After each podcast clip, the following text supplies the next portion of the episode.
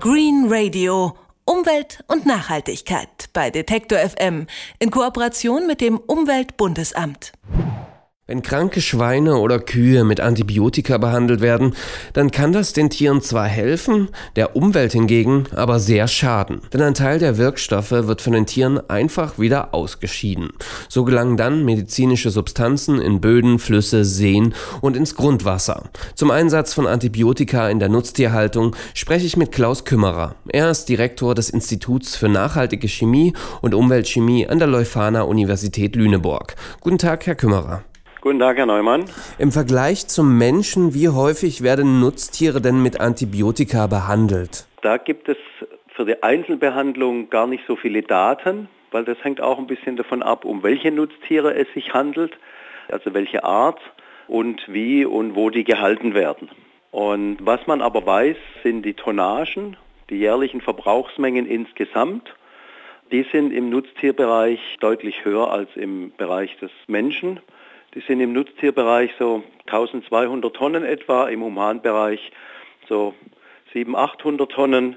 Sie sinken allerdings die letzten Jahre auch im Nutztierbereich, nachdem man gesehen hat, dass da natürlich Probleme mit entstehen können. Um Tiere leistungsfähiger zu machen oder halt Krankheiten vorzubeugen, dürfen Antibiotika ja seit 2006 in Deutschland nicht mehr eingesetzt werden. Warum kriegen die Tiere denn trotzdem noch so oft Medikamente? Tiere können natürlich, übrigens auch Haustiere, genauso wie der Mensch erkranken an Infektionen, die durch Bakterien verursacht sind. Und dann muss man die Tiere behandeln, also im Rahmen einer normalen Therapie. Zum einen natürlich, damit sie nicht sterben, wenn es Nutztiere sind, aber auch natürlich aus Gründen des Tierschutzes. Warum sind denn Nutztiere so anfällig für Krankheiten? Ist das anders als beim Menschen? Es ist nicht grundsätzlich anders, sondern es ist vielleicht sogar relativ ähnlich. Menschen stecken sich ja gegenseitig auch häufig da an, wo viele Menschen auf engem Raum zusammen sind. Beispielsweise auch in Räumen, wo viel Luftfeuchtigkeit ist, wenn wenig gelüftet wird, weil die Bakterien unter anderem eben über solche, wie man das sagt, Tröpfcheninfektionen übertragen werden. Das heißt, was mit ausgeatmet wird oder wenn wir husten und Tiere, Nutztiere können ja auch husten, dann haben wir in diesen Tröpfchen auch Bakterien, die werden von den anderen Tieren wieder aufgenommen und können dann zu Infektionen führen. Also das ist ähnlich wie bei Menschen und infolgedessen ist natürlich da, wo die Bestandsdichte im Stall am größten ist, dann können sich natürlich auch solche Bakterien in der Luft leichter ausbreiten. Liegt das denn an der Massentierhaltung? Also wenn die Tiere in kleineren Stellen gehalten werden würden, wäre das besser? Es liegt nicht grundsätzlich an der Massentierhaltung oder an der Größe des Stalls. Wenn ich den kleineren Stall habe und ich habe da sozusagen die gleiche Bestandsdichte an Tieren und vor allen Dingen ich habe den gleichen schlechten Luftaustausch, werde ich ähnliche Probleme haben. Gibt es da denn Unterschiede zwischen Biolandwirtschaft und der konventionellen Landwirtschaft? Ich sehr häufig einen Austausch habe des Bestands, insbesondere in Mastbetrieben, habe ich natürlich mit jedem Mal, wenn ich wieder äh, Jungtiere reinbekomme in den Stall für die Mast, habe ich natürlich auch wieder mögliche Infektionsquellen. Insofern wird da wahrscheinlich ein Unterschied sein zwischen Biolandwirtschaft und konventioneller, wenn man das mal so bezeichnen will, oder eher industrieller Tierhaltung. Sie haben herausgefunden, dass es gravierende Folgen für die Umwelt hat, wenn Tiere häufig mit Antibiotika behandelt werden.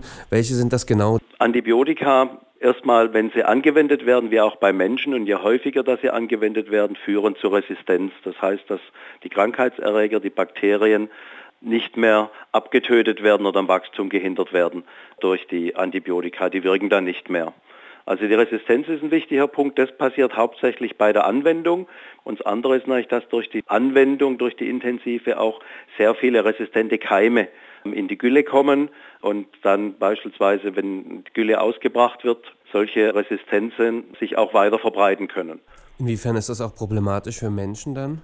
Wenn resistente Keime dann beispielsweise in Nahrungsmittel gelangen, das kann dann auch auf Bakterien übertragen werden, die bei Menschen Krankheiten auslösen. Und dann kann man auch den Menschen nicht mehr behandeln. In Niedersachsen zum Beispiel gibt es ja viele landwirtschaftliche Betriebe, also auch häufiger mal ein verabreichtes Antibiotikum. Ist dort die Belastung der Umwelt denn besonders hoch? Wir wissen, dass zumindest in diesen Bereichen mit hoher Viehdichte natürlich entsprechend viel verbraucht wird.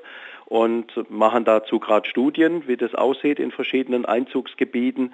Aber allein schon, da wir wissen, dass nicht alle Antibiotika in, in den äh, Organismen, in den Tieren vollständig ab- oder umgebaut werden, sondern zum Teil noch als aktive Wirkstoffe ausgeschieden werden, ist damit zu rechnen, dass da mehr in die Umwelt gelangt.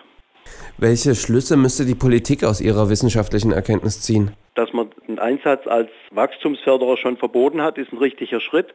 Aber es werden auch noch viele Antibiotika prophylaktisch eingesetzt. Da müsste man mehr dran. Dann auch, und da gab es ja auch schon Schritte dazu mit einer Arzneimittelgesetznovelle, klugeren Umgang mit Antibiotika. Das heißt auch, dass man andere Haltungsbedingungen hat, also Freiluftstall, geringere Haltungsdichte, dass die Ställe insgesamt anders bewirtschaftet werden, nicht so viel Feuchtigkeit eine Rolle spielt, auch am Boden, weil da die Keime natürlich auch wachsen können. Also andere Haltungsbedingungen sind sicher ein wichtiger Punkt. Man muss aber dann den Verbrauchern auch sagen, dass das Fleisch dann auch mehr kostet und es muss auch mehr kosten. Das ist eigentlich, wenn man nicht nur Antibiotika, sondern auch andere Dinge einbezieht, immer noch zu billig. Wenn wir jetzt von kranken Tieren sprechen, sollte man da also auch weniger mit Antibiotika behandeln und dafür halt einzelne Tiere sterben lassen? Sterben lassen, sondern vielleicht separieren vom Bestand und die dann behandeln, einfach dass die Übertragung der Infektionen nicht so leicht möglich ist. Es gibt wahrscheinlich auch Möglichkeiten, wenn man einfach überlegt, wo brauche ich wirklich Antibiotika, auch eine genauere Diagnostik. Ist es wirklich eine Infektion durch Bakterien oder ist es eine virale Krankheit? Denn gegen Viren helfen Antibiotika nicht. Also es gibt mehrere Stellschrauben, wo man ansetzen kann und auch ansetzen muss.